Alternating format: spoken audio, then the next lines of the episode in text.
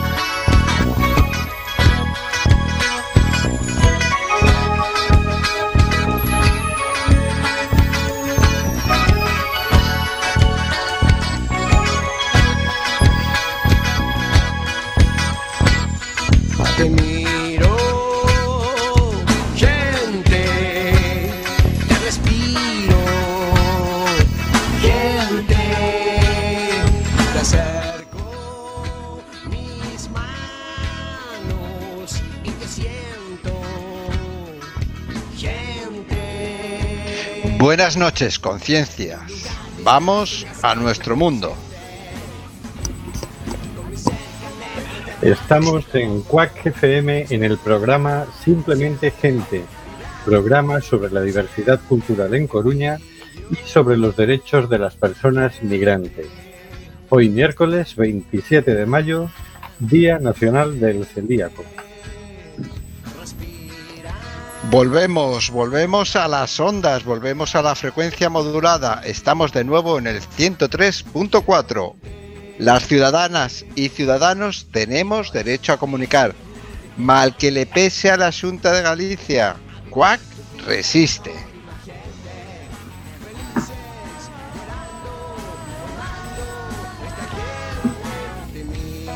Y resiste también al coronavirus, pero desde el confinamiento. Aquí cada persona habla desde su casa.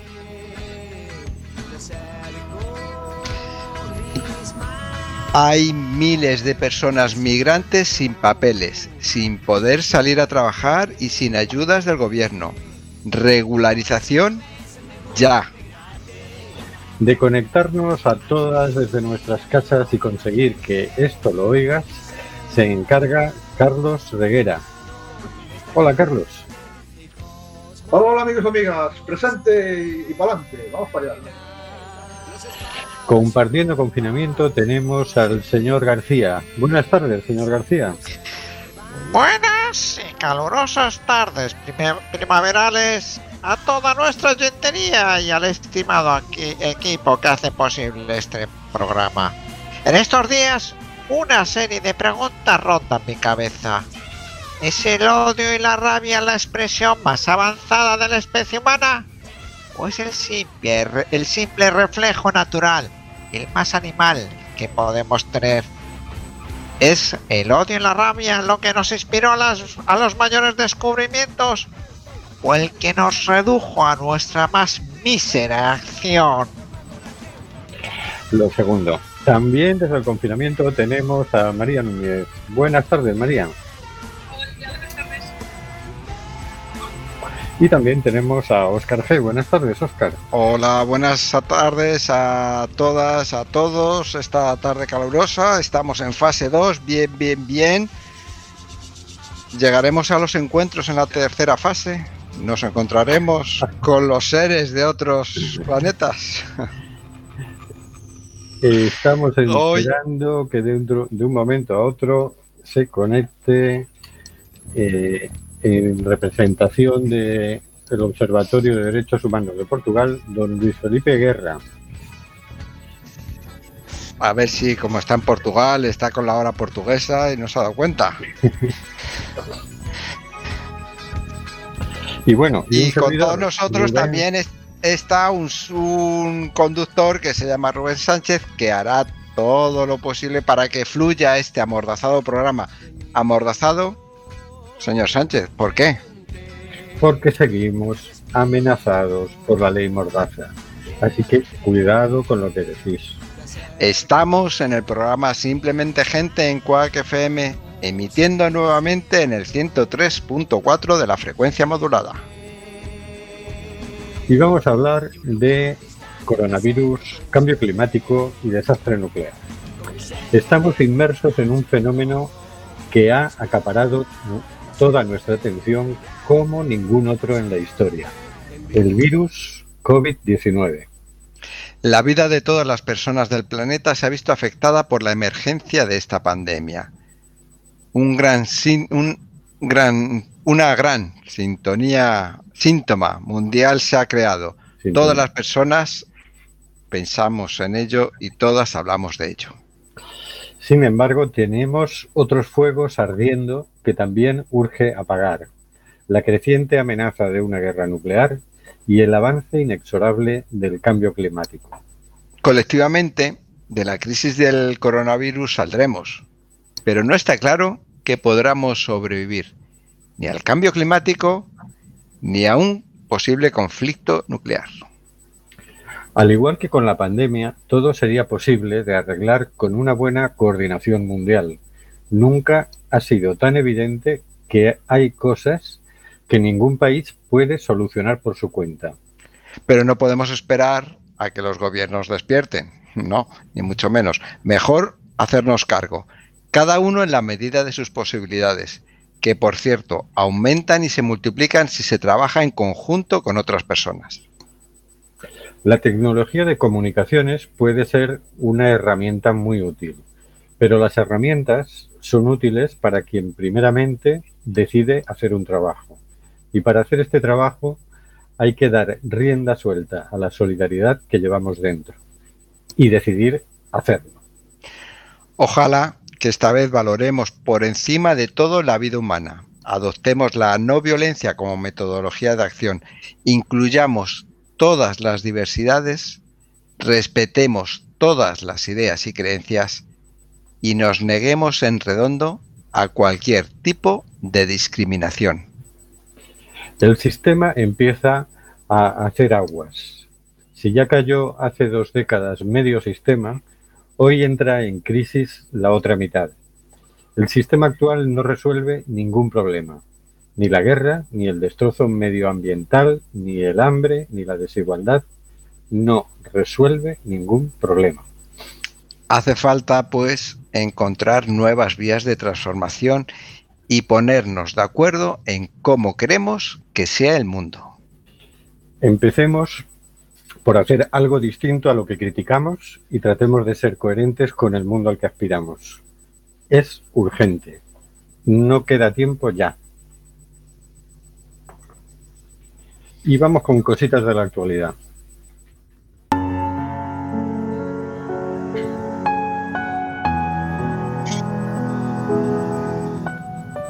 Cositas de la actualidad por el señor García. Esta semana nos preguntamos, ¿y si trabajaran las máquinas? ¿Y si dejáramos que las máquinas favorezcan una vida plena y libre. Nos hacemos eco de una iniciativa de unos jóvenes europeos que desde la Agencia Internacional de Noticias Presenza nos indican que Europa acepta iniciar la iniciativa legislativa ciudadana que solicita una renta básica universal para todos sus residentes. La iniciativa ciudadana europea solicitando la implantación de una renta básica universal incondicional para todas las personas residentes en la Unión Europea ha sido aceptada por la Comisión Europea el pasado viernes 15 de mayo. El secretario general del equipo de la Iniciativa Ciudadana Europea, perteneciente a la Comisión Europea, comunicó a, a los organizadores el registro de esta propuesta titulada iniciar rentas básicas incondicionales en toda la Unión Europea. Dicha iniciativa ha sido presentada por Unconditional Basic Income Europa, Europa, la red europea de renta básica incondicional a la que pertenecen personas y colectivos a nivel europeo entre otros, humanistas por la renta básica universal. Aunque el plazo dado por la Comisión para comenzar la recolección de firmas acabe el 15 de noviembre del 2020, representantes de la red UBIE, Unitional Basic Income Europe, comentan que esta probablemente empezará en la semana de la renta básica entre el 14 y el 20 de septiembre de este año. Hasta entonces el trabajo se centrará en la formación de una plataforma de recogida y es por lo que se anima la participación a personas y colectivos de todo tipo, ya sean sociales, culturales, políticos, etc. Quien quiera tomar parte de esta iniciativa, sea individuo u organización, puede notificarlo enviando un correo a ice@humanistasrentabásica.org. Una iniciativa es una especie, una es una especie de iniciativa legislativa popular que se lleva al Parlamento Europeo para su discusión y posible aprobación. Consiste en recoger un millón de firmas y documentos de identidad de ciudadanos europeos que avalan la iniciativa en al menos siete países de la Unión Europea en estos países las firmas deben alcanzar unos números mínimos que dependen de la población respectiva. El periodo para recogida de firmas y documentos es de un año. La recogida de firmas se podrá hacer en papel, pero fundamentalmente se efectúa online, gracias a la plataforma web que facilitará la Unión Europea. Esta ICE nos proporciona una ocasión excelente para poner el tema de la renta básica universal incondicional en primer plano del debate social, haciendo ver que es, mejor, es la mejor vacuna contra la precariedad y la exclusión social y logrando una mayor difusión e información más correcta del asunto, muchas veces silenciado o tergiversado. El proceso de esta ICE no ha estado exento de vicisitudes, ya que se presentó en enero del 2020 pero su texto fue rechazado por la Comisión Europea por no atenerse estrictamente a la legislación de la Unión y hubo que introducir correcciones en él, de manera que pudiera ser registrado, cosa finalmente que finalmente ha podido lograrse este pasado 15 de mayo, día de San Isidro para los madrileños. La ciudadanía de Europa se mueve, busca encaminar una Unión Europea hacia la aplicación de los derechos humanos. ¿Quién dijo que los derechos se consiguen mirando?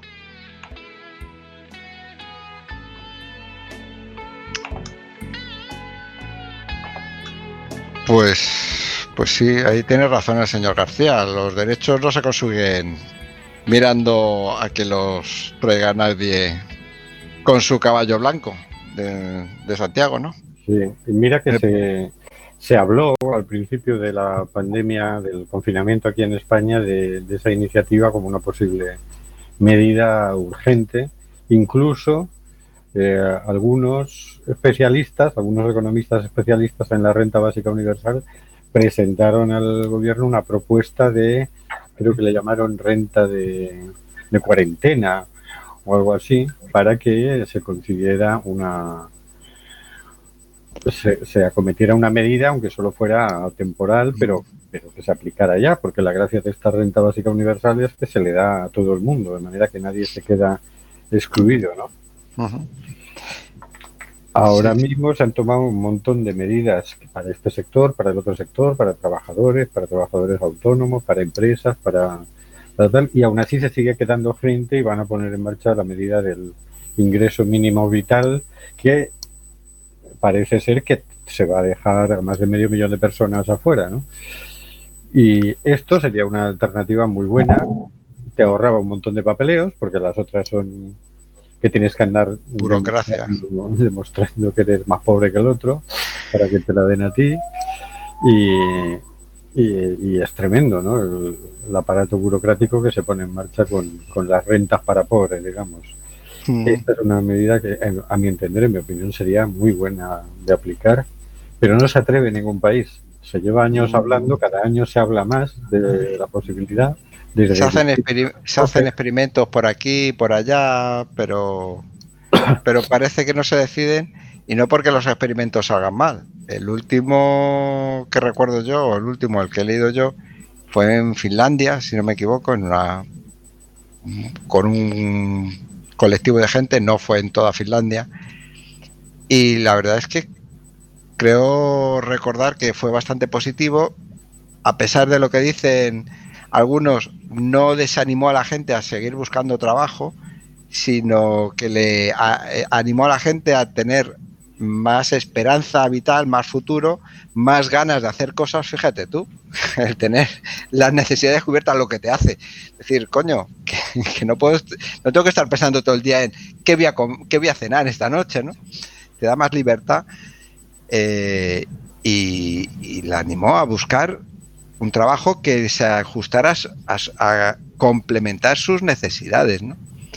Así que me parece que una iniciativa interesante y me ha gustado eso de que no se menciona de a los ciudadanos europeos, sino una renta básica universal para los residentes en la Unión Europea. Fíjate tú, qué detalle más bonito. Por cierto, eh, creo que la conclusión más sobresaliente del estudio que se hizo en Finlandia era que había sido muy beneficioso para la salud mental de las personas que habían accedido a esa renta básica universal, porque claro, cuando estás todos los días preocupado por cómo voy a pagar el alquiler, cómo voy a pagar el teléfono, cómo voy a pagar la alimentación, el vestido, etcétera, entras en un en un rulo depresivo o irritante o cada vez más cerca de, lo patológico, ¿no? entonces sí eh, quedó claro y quedó patente que era muy muy sano Y tenemos con nosotros que por fin ha conseguido entrar a don Luis Felipe Guerra, del Observatorio de Derechos Humanos de Portugal. Buenas noches, o buenas tardes, Luis Felipe. Hola, buenas tardes. Muchas gracias por la invitación. ¿Qué tal por ahí? Estábamos hablando de que se ha presentado y el Parlamento Europeo ha admitido a trámite una iniciativa ciudadana europea para aprobar la renta básica universal. ¿Qué opina usted de la renta básica universal? Eh, bueno, es una propuesta que tendría que estudiar con un poco más de detenimiento, sobre todo en cuanto a su implementación, porque por, eh, en cuanto a principio me parece muy acertado eso de que todo el ser humano, por el simple hecho de nacer, tenga eh, cubiertas sus necesidades básicas, ¿no? Entonces, esa podría ser una forma de asegurar efectivamente el cumplimiento de los derechos sociales de, la persona humana. Eh, pero claro, luego habrá que ver cómo se puede implementar eso en la práctica y, también cómo, cuáles serían los efectos beneficiosos a nivel personal y social eh, para que pueda ir al encuentro de las expectativas. ¿no? ¿Qué opináis, María y Carlos? Yo creo que es necesario. O sea, mm, también yo creo que es una medida que se tiene que basar un poco en la responsabilidad de las personas, ¿no? Es decir, si tú recibes una renta básica para vivir, eh, que no utilices eso para dejar de trabajar o dejar de buscar trabajo o simplemente decir, bueno, ahora ya vivo del Estado, ala, me dejo ir, ¿no? Es decir, eh, no, digamos que había que apelar un poco a la responsabilidad de las personas, pero pienso que es totalmente necesaria porque hay muchas personas que no tienen absolutamente nada y que tampoco tienen acceso a otro tipo de ayudas, ¿no? María, se te oye con eco. ¿Tienes conectado también el móvil? Ah, bueno, realmente se os oyo todos con eco. Yo os oigo a Rubén con eco, os oigo a todos con eco. Ah, pues yo no oigo ni a don Luis Felipe ni a Oscar con eco. Ah, pues yo os oigo a todos con eco. Vuelvo, pues puedo salir y volver a entrar. Sí, porque no tiene, no es que tengas hayas iniciado sesión también con el móvil, ¿no? no porque aparecería otra ventana. No. Vale, pues re- eh, refréscalo, a ver. Mm. ¿Tú qué opinas, Carlos, de la renta básica universal?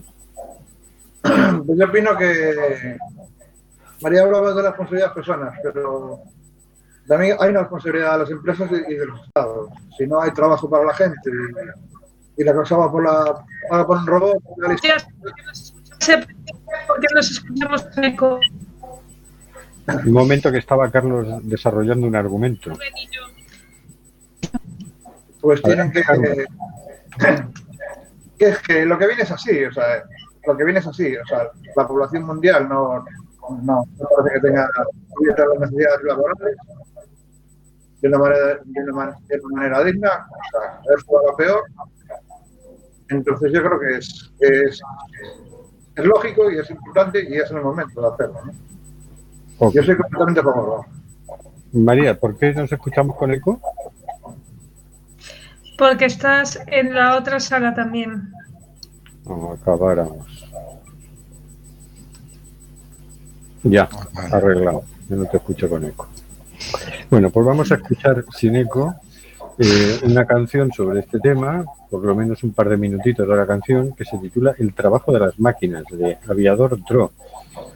Vamos a ver si es posible y si no se nos engancha la canción.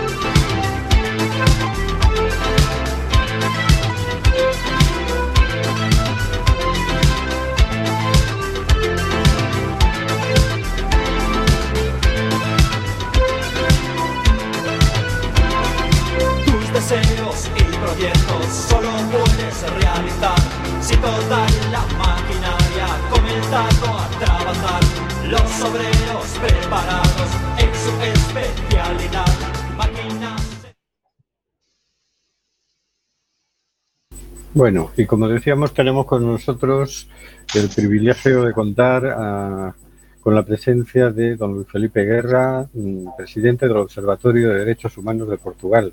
Buenas tardes, Luis Felipe. Hola de nuevo, buenas tardes.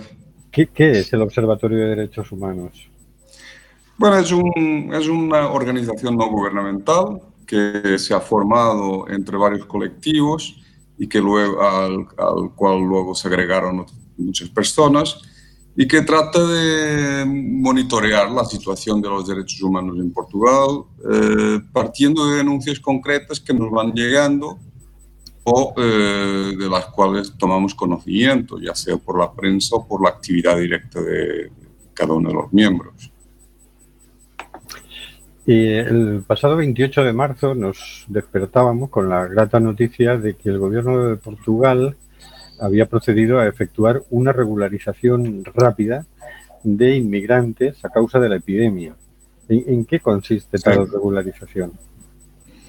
Bueno, en realidad lo que se ha hecho fue considerar para efectos eh, eh, de acceso a la salud, la protección social y todos los demás instrumentos eh, necesarios para, bueno, para el, que la gente extranjera en Portugal pudiera observar el confinamiento eh, y, tuviera bueno, pues, eh, medios de tratamiento en caso de estar enferma.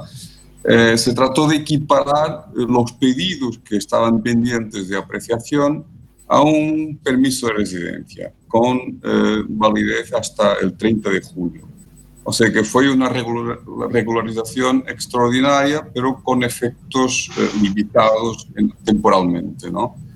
Entonces, luego lo que, lo que se supone es que después del 30 de junio, esos pedidos que estaban pendientes serán apreciados.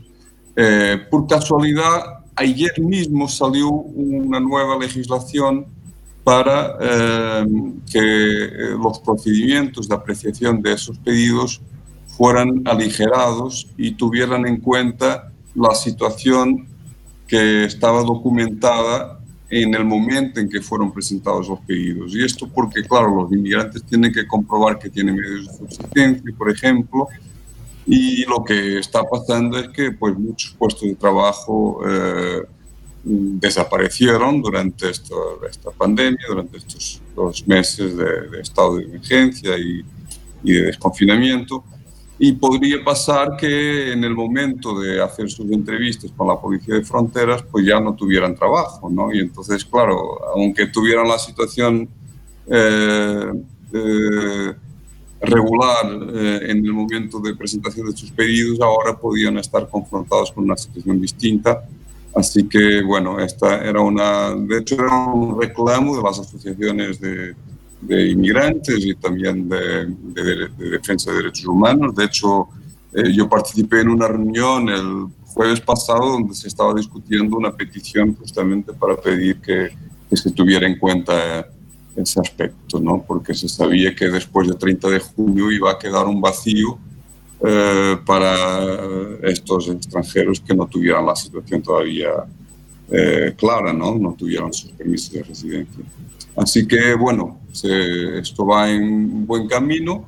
Eh, claro, todo esto contempla las situaciones que estaban pendientes hasta el 18 de marzo, así que queda todavía una laguna respecto a pedidos eh, de permiso de residencia que puedan haber sido presentados después del 18 de marzo, que fue cuando se decretó el estado de emergencia. ¿Qué, qué beneficios les supone la medida a estas personas?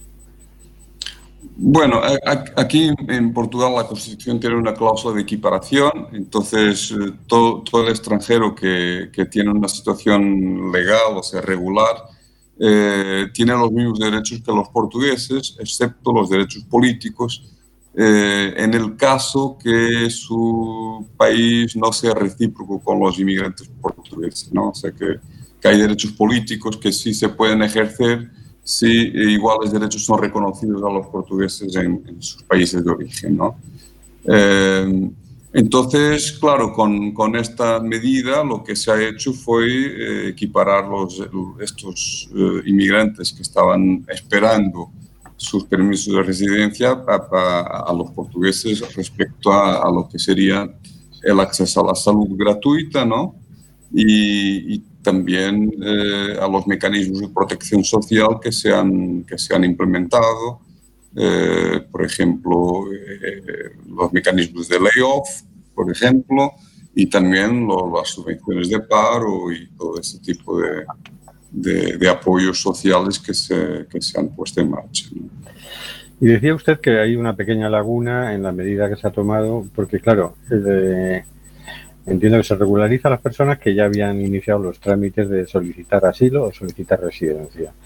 Efectivamente, hasta el 18 de marzo, que fue cuando se decretó el estado de emergencia. ¿Son mayoría o minoría? ¿Eh, ¿Afecta a mucha gente o en realidad...? Eh, hombre, eh, serán la mayoría. Esto porque como el estado de emergencia también implicó que se cerraron las fronteras, entonces me imagino que, que no habría tanta gente en territorio nacional que no, aunque sí hay algunos, pero bueno, no habría tanta gente que, que no tuviera pedidos pendientes, ¿no? Entonces, eh, será una minoría la que está quedado de fuera de estos, de estas medidas. Fantástico. otra grata noticia que nos despertó un par de meses después, el 14 de mayo, fue que Portugal se había comprometido a acoger a medio millar de mm, personas menores eh, migrantes no acompañadas. Eh, es que el, ambiente en Portugal es más favorable que en España a la acogida de inmigrantes y refugiados. Bueno, no, no tengo término de comparación, no sé. Eh, lo que sí te puedo decir es que respecto a, a quizás a otros países europeos, eh, el número de inmigrantes en Portugal eh, no es muy significativo. O sea, nosotros tenemos eh, en torno a medio millón de inmigrantes, lo que significa un 5% de la población. así que no es un número que, que sea sentido por las personas de una forma aplastante, ¿no? Y también porque hay una distribución que es desigual en todo el territorio. Hay, hay muchos en lo que es el área metropolitana de Lisboa, como más de 200.000, y luego eh, la región que tiene más eh, eh, inmigrantes es el Algarve, sobre todo por, por, por causa de la construcción civil y la industria hostelera, ¿no?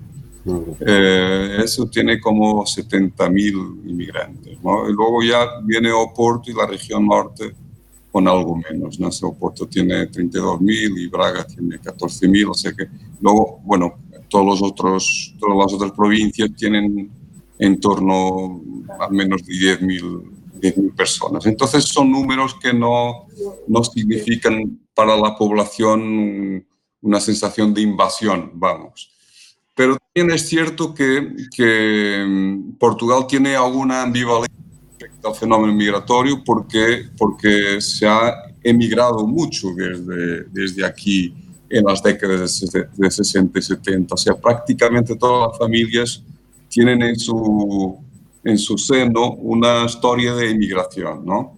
Y también porque eh, en el 75, cuando se hizo la descolonización de, los territorios africanos, de Angola, Mozambique, Guinea-Bissau, Santo Tomás y Príncipe y, Cabo Verde, eh, pues Portugal tuvo que recibir medio millón de refugiados, ¿no? que eran en realidad portugueses, pero que, bueno, que vivían allá y tuvieron que volver a, a Portugal, volver en algunos casos, porque otros habían nacido ya allí, o sea que no, no eran efectivamente un retorno, pero, pero todos fueron un poco considerados retornados, ¿no? como, como que estaban volviendo a su territorio de origen.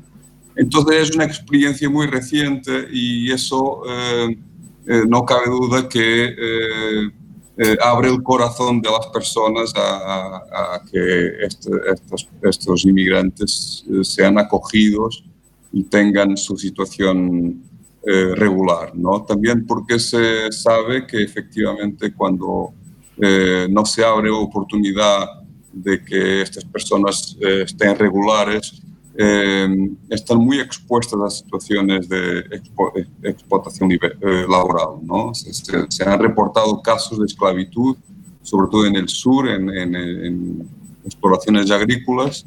Eh, entonces, todo eso pues enoja mucho en general a, a, la gente, ¿no? o sea, la conciencia ética de las personas. ¿no?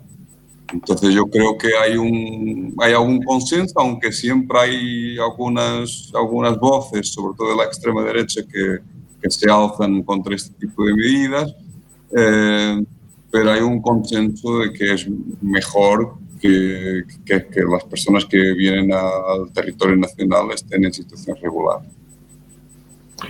¿Qué opina usted sobre la política migratoria de la Unión Europea? Bueno, sí parece que, Portugal es en este momento una vanguardia respecto a lo que sería alguna apertura, ¿no?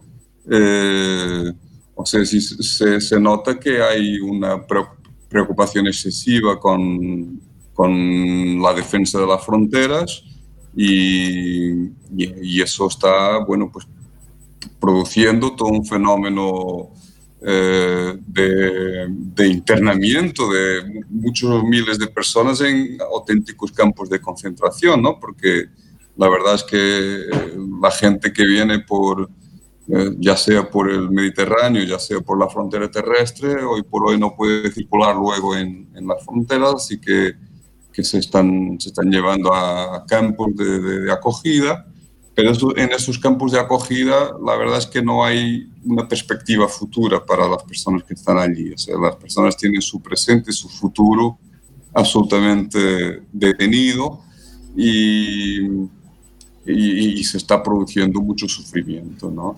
Y, incluso es algo contradictorio porque Europa tiene eh, una historia muy larga de inmigración a otros territorios y también una historia muy larga de refugiados intrafronteras a causa de los conflictos bélicos, ¿no? En el siglo XX. Entonces es una experiencia que, que ha hecho carne en los europeos y que debería ser una, una, lección de vida para que se mirara con, de otra forma a estos migrantes que llegan ahora, en general huyendo de situaciones muy desgraciadas. En el pasado mes de abril, Antonio Guterres, secretario general de la ONU, hizo un llamamiento para que los derechos humanos sean, guíen la respuesta y la recuperación ante la COVID-19. A nivel internacional, ¿qué está pasando con los derechos humanos en esta pandemia? Bueno, eh, yo creo que es un poco temprano para hacer una evaluación ¿no? de, de, cómo, cómo va a ser la cosa. ¿no? O sea, hay tendencias interesantes y otras menos interesantes. De una parte, se ve que se ha incrementado uh, mucho la atención sanitaria, ¿no? entonces, o sea, desde el punto de vista del derecho a la salud, de hecho, eh, esta pandemia eh, lo hizo prioritario y es, eso es una, una buena noticia, ¿no? Eh, también se incrementó la cooperación internacional en ese dominio, en el dominio científico, para investigación respecto a una posible vacuna y todo eso. Entonces también es una buena noticia. Pero también es verdad que la respuesta, por lo demás, y, incluso a nivel económico también, eh, y políticamente se está haciendo sobre todo a partir de los estados nacionales, y, y, una, y una de las medidas que, que, fue decretada enseguida fue el cierre de fronteras sin ninguna especie de coordinación entre los estados, incluso dentro de la Unión Europea. ¿no? O sea, cada uno fue un poco a lo suyo, tratando de salvar su situación. ¿no? Eh, entonces yo creo que esos movimientos repercuten un poco también a nivel social porque aunque que sí hay iniciativas ciudadanas válidas de voluntariado, de apoyo eh, eh, también hay un riesgo que con el, el, el agravamiento de, de, de, la situación social y económica que, que, la gente tienda a comportamientos más individualistas, ¿no? más preocupados con, con su situación. ¿no? Eh, en, en, si miramos hacia el mundo, la preocupación es un poco como queda la gente en los países menos desarrollados que eh, está sufriendo los efectos del confinamiento, ¿no? porque efectivamente en Europa hay mecanismos mínimos de apoyo social y entonces la gente pues, se ha podido meter en casa sin eh, temer demasiado eh, el futuro porque el Estado ha mm, ha providenciado un conjunto de instrumentos para mínimamente eh, amortiguar el efecto de, esa situación, ¿no? Pero en países, yo qué sé, pues de América Latina y de Asia o de África, no hay esa red social, e incluso de Norteamérica, ¿no? Entonces, claro, se, decreta el confinamiento y enseguida se destruye el puesto de trabajo sin ninguna garantía de que las personas vayan a tener como eh, proveer a su subsistencia inmediata. ¿no? Entonces, eh, eso es efectivamente un riesgo. Eh, creo que por eso hay voces de apoyo a alguna, algunos presidentes en, Latinoamérica que están hablando, bueno, que hay que volver al trabajo, hay que reabrir la economía enseguida, porque efectivamente hay gente que está muy preocupada de que si, no, si la economía no funciona, pues no, no tienen que comer al día siguiente, ¿no?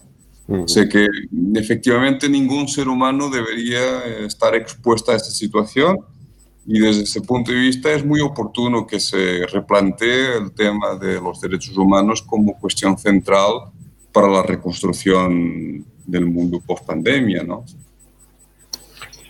¿Qué le gustaría añadir como mensaje final? Eh, bueno, a mí me gustaría que efectivamente este, estos, estos meses de, de, confinamiento y los meses que se van a seguir hasta que se encuentre una respuesta cabal a, la situación de, de epidemia, que que sirvieran para una reflexión individual y conjunta y que se pudiera eh, encontrar nuevos paradigmas de organización social y económica que pusieran los derechos humanos como valor central, o sea, la persona humana como valor central, y, se superara esta, este modelo de organización social y económica eh, que tenemos hoy por hoy que nos ha servido para llegar hasta aquí, pero que se está eh, mostrando insuficiente para dar respuesta a una crisis de esta magnitud. ¿no? también esta crisis ha servido para poner de manifiesto las insuficiencias de este modelo. ¿no? Entonces me parece que como ha pasado en otras épocas históricas, eh, se, se, abre una oportunidad para una, una una, revolución. No, no, no, me refiero a una revolución armada ni nada de eso, sino un, un, avance en una dirección que sea eh, eh, beneficiosa para, para, para, todo el mundo y cada uno de, los, eh, de las personas en la Tierra. Pues muchísimas gracias, don Luis Felipe Guerra. Y Muchas gracias contaremos con sus opiniones mm, a futuro. Muchas gracias, nos vemos. Chao. Un buen programa. Y vamos a pasar a la siguiente sección que se titula Abre los ojos.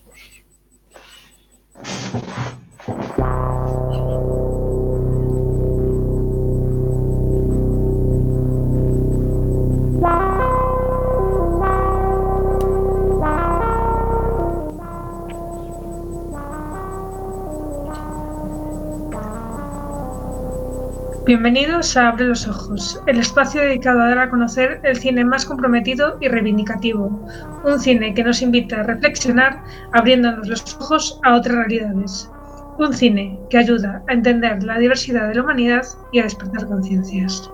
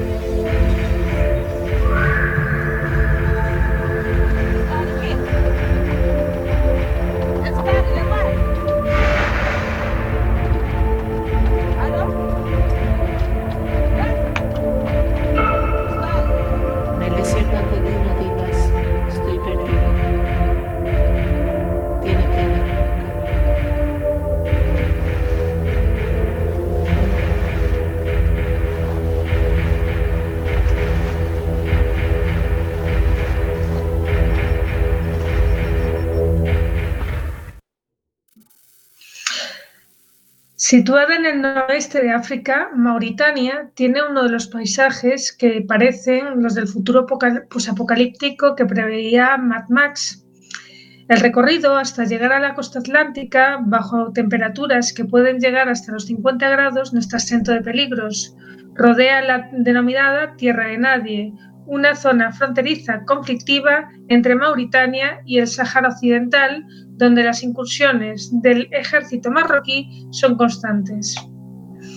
Salka, en la Tierra de Nadie, es un documental que narra la historia de Salka, una joven que vive en las aldeas del norte de Zuret, Zuerate, en Mauritania, uno de los países más pobres del mundo.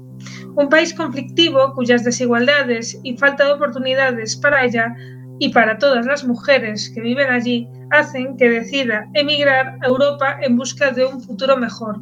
Por ello, se embarca con la ayuda de su madre en un tren de la empresa SNIM que puede llegar a medir hasta 3,5 kilómetros de longitud y que transcurre desde las minas de esta región mauritania hasta Nouamihu en el puerto de Cansado. Es un trayecto de 700 kilómetros a lo largo del Sáhara y bordeado, la llama, y bordeado, como ya hemos dicho, la eh, Tierra de Nadie, que es una zona fronteriza bastante conflictiva de, entre Mauritania eh, con el Sáhara Occidental. Este tren es el único recurso para Salca y otras gentes para llegar al mar, donde a la protagonista le espera un cayuco para salir clandestinamente del país. La odisea de Salca a bordo de este tren interminable es narrado de manera experimental por el realizador y productor catalán Xavier Herrero, convirtiendo la experiencia en un viaje casi onírico. El documental está hecho en colaboración con la ONG DANAD y el proyecto Colibrí, un lápiz, un dibujo. El director ha comunicado a, varios medios de comunicación que un 20% de los beneficios de la película serán para el orfanato de Naz en la ciudad de Nouadhibou. Mm, desconozco si lo estoy pronunciando bien, pero bueno, en fin, se escribe más o menos así, y que alberga 16 niños y niñas huérfanos. La directora de este centro, Achetu Diallo, ha ejercido como coordinadora y productora en Mauritania, facilitando en todo lo posible los rodajes, ya que los rodajes en Mauritania son extremadamente complicados. He leído en varias entrevistas que le han hecho al director que tuvo muchísimos problemas para rodar allí, dado que tiene muchísimo, muy, muy controlado eh, el que te puedas sacar una cámara, puedas hacer fotos, eh, tuvo bastantes problemas, incluso llegó a un momento de eh, encarcelación y todo. Entonces, bueno, el documental, como ya comento, es un documental de corte experimental eh, en el que, bueno, la cámara se sube al tren, en el que viaja, en el que viaja esta chica, que va disfrazada de hombre para pasar desapercibida. también eh, yo me imagino que es importante para ellas disfrazarse de, hombre para evitar posibles eh, episodios violentos, de acoso, violaciones. Entonces, eh, para van mucho más seguras si, si parece que son hombres, ¿no? Entonces ella va en este tren y realmente la cámara la acompaña eh, eh, divisando realmente cómo es eh, atravesar el desierto del Sáhara en, en, un tren que es un tren de mercancías realmente, como si tú fueras una mercancía más, ¿sabes? En un vagón conjunto con el carbón, vas, vas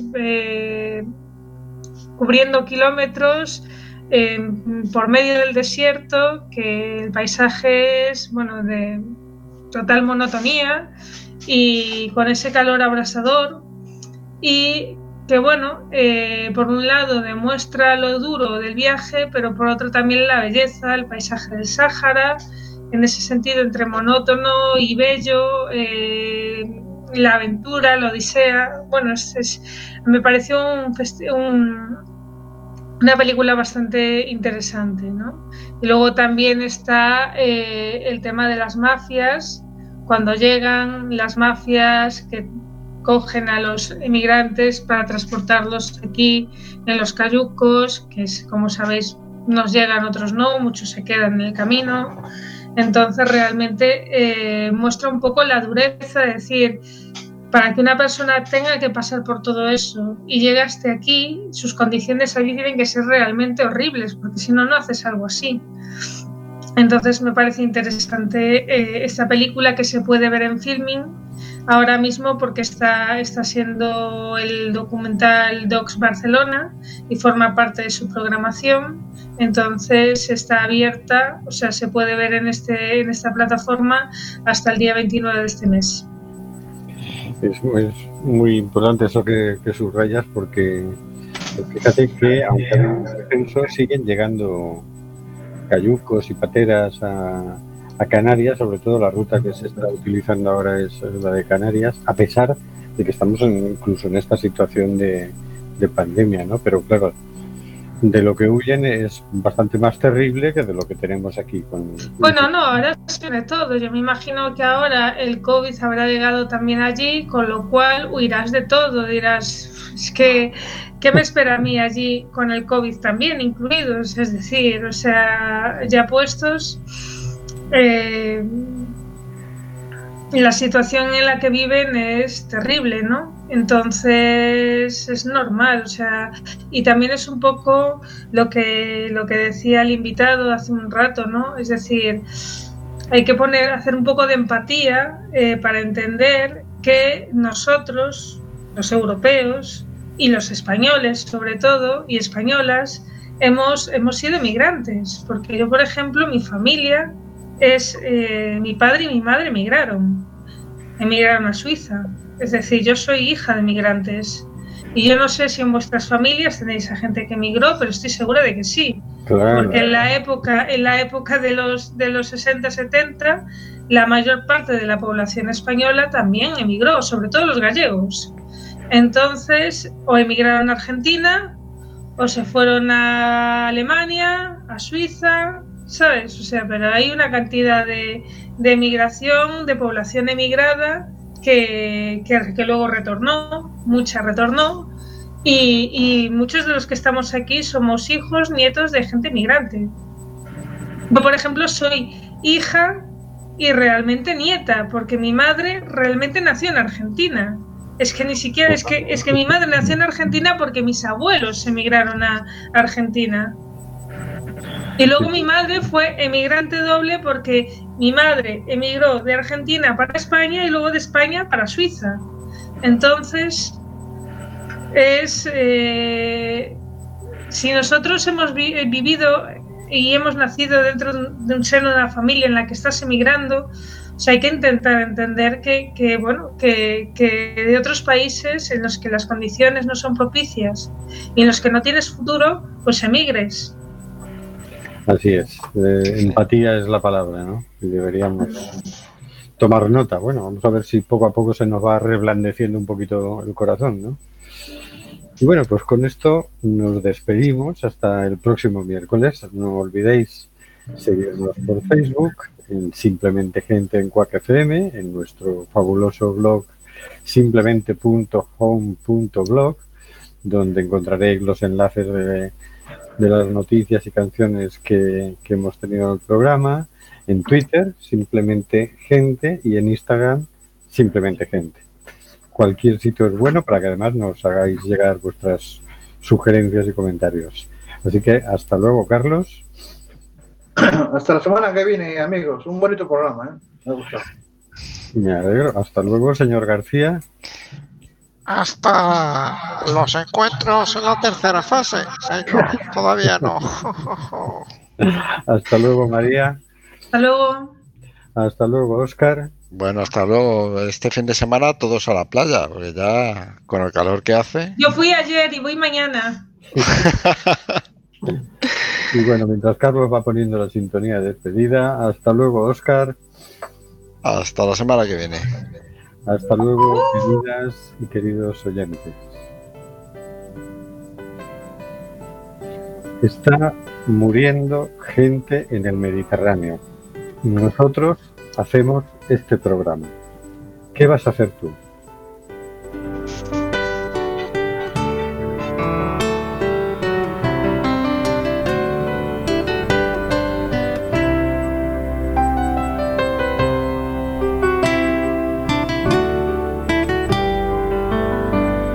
Nos llega el suspiro que alimenta al hijo que vive en Chalpín. Y en Namibia se escucha el ronquido